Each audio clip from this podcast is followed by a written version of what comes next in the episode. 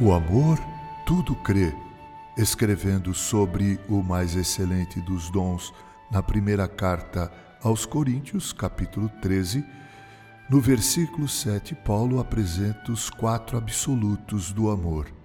Ele diz: o amor tudo sofre, tudo crê, tudo espera, tudo suporta. O amor, sem dúvida nenhuma, é a maior de todas as motivações na vida.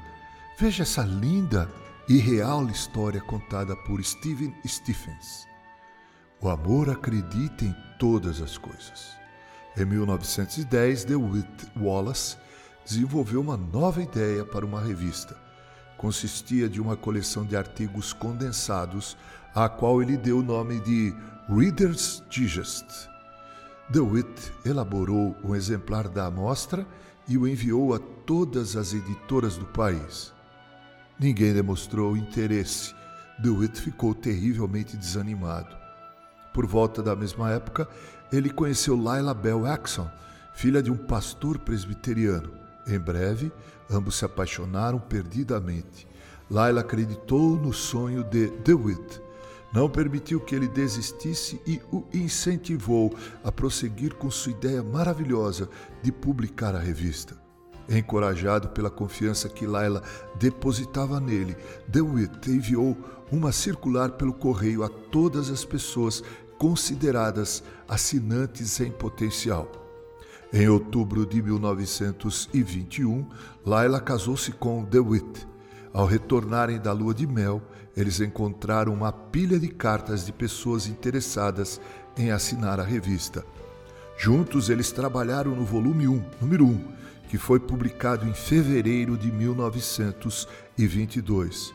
DeWitt incluiu Laila Bell Axon como cofundadora, coeditora e coproprietária. A revista expandiu-se ao longo dos anos. Agora, impressa em pelo menos 18 idiomas, a Reader's Digest é a revista de maior vendagem no mundo inteiro. DeWitt e Laila foram mais que marido e mulher, foram amigos verdadeiros. Incentivaram e apoiaram um ao outro, acreditaram um no outro, trabalharam lado a lado para concretizar seu sonho e sempre se respeitaram mutuamente. DeWitt disse certa vez: Foi Laila quem transformou a revista em realidade. Imagino, disse Steve Stephens, que Laila tenha dito o mesmo a respeito de DeWitt. Sim, o amor acredita em todas as coisas.